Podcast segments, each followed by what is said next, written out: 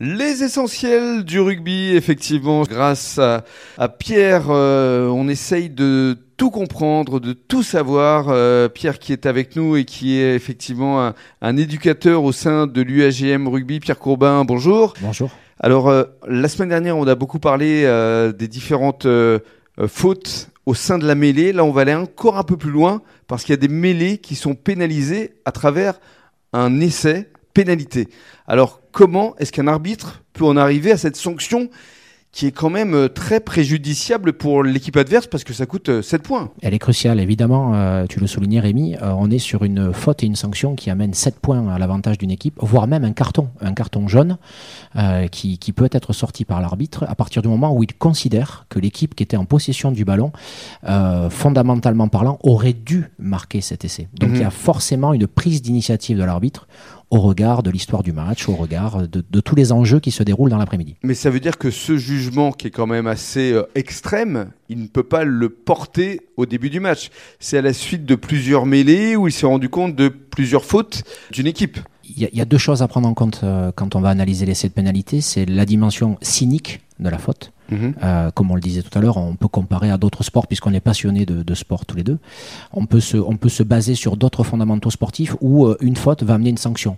Euh, si en début de match, cet essai de pénalité au bout de deux minutes, par exemple, sur mêlée, doit se justifier parce qu'une équipe subit la pression de l'adversaire et qu'elle se met volontairement à la faute, l'essai de pénalité sera tout à fait justifié. Mhm. Et comme il pourra tout à fait se justifier à la 80e minute au regard de l'histoire d'un match, parce que, évidemment, l'équipe défendante se sera également mis à la faute. Mais qu'est-ce qui justifie cet essai de pénalité? Parce que c'est quand même quelque chose, encore une fois, qui fait basculer un match. Alors nous, en tant qu'arbitre, puisque j'ai eu l'occasion également d'être dans la formation de, des arbitres dès, leur premier moment sur les terrains, mhm. euh, on, a, on a la règle pour nous par rapport à ça. La règle, elle est claire, elle nous dit concrètement qu'à partir du moment où l'essai aurait dû être marqué, l'arbitre doit accorder cet essai de pénalité. Bien évidemment, on est sur de l'interprétation. Et c'est là où on va rentrer dans tous les critères d'analyse et de prise en compte de tous les facteurs qui vont se dégager euh, au moment de la décision et au moment du match. Donc, à partir du moment où on sait que la règle va nous donner le choix et la possibilité du choix, on va analyser le, le rapport cynique et bien évidemment peut-être à certains moments le, caractère répété de la faute qui peut amener l'arbitre à prendre la décision. Hmm. Mais qu'est-ce qui justifie encore une fois cette décision? C'est quoi? C'est une posture euh, d'un joueur qui se met de travers? C'est quoi euh, pour qu'on comprenne bien? Ça peut être le cas, notamment sur le cas de la mêlée. Prenons l'exemple de la mêlée. À partir du moment où une équipe euh, sait qu'elle va subir, et malheureusement on a, on a vu quelques matchs ces derniers temps, notamment sur sur sur le bassin où évidemment on a on a été un peu pris dans, dans ce secteur-là. L'équipe elle elle était prise dans le rapport de force. Donc forcément, elle était à la faute. Donc forcément, elle est sanctionnée. Mmh.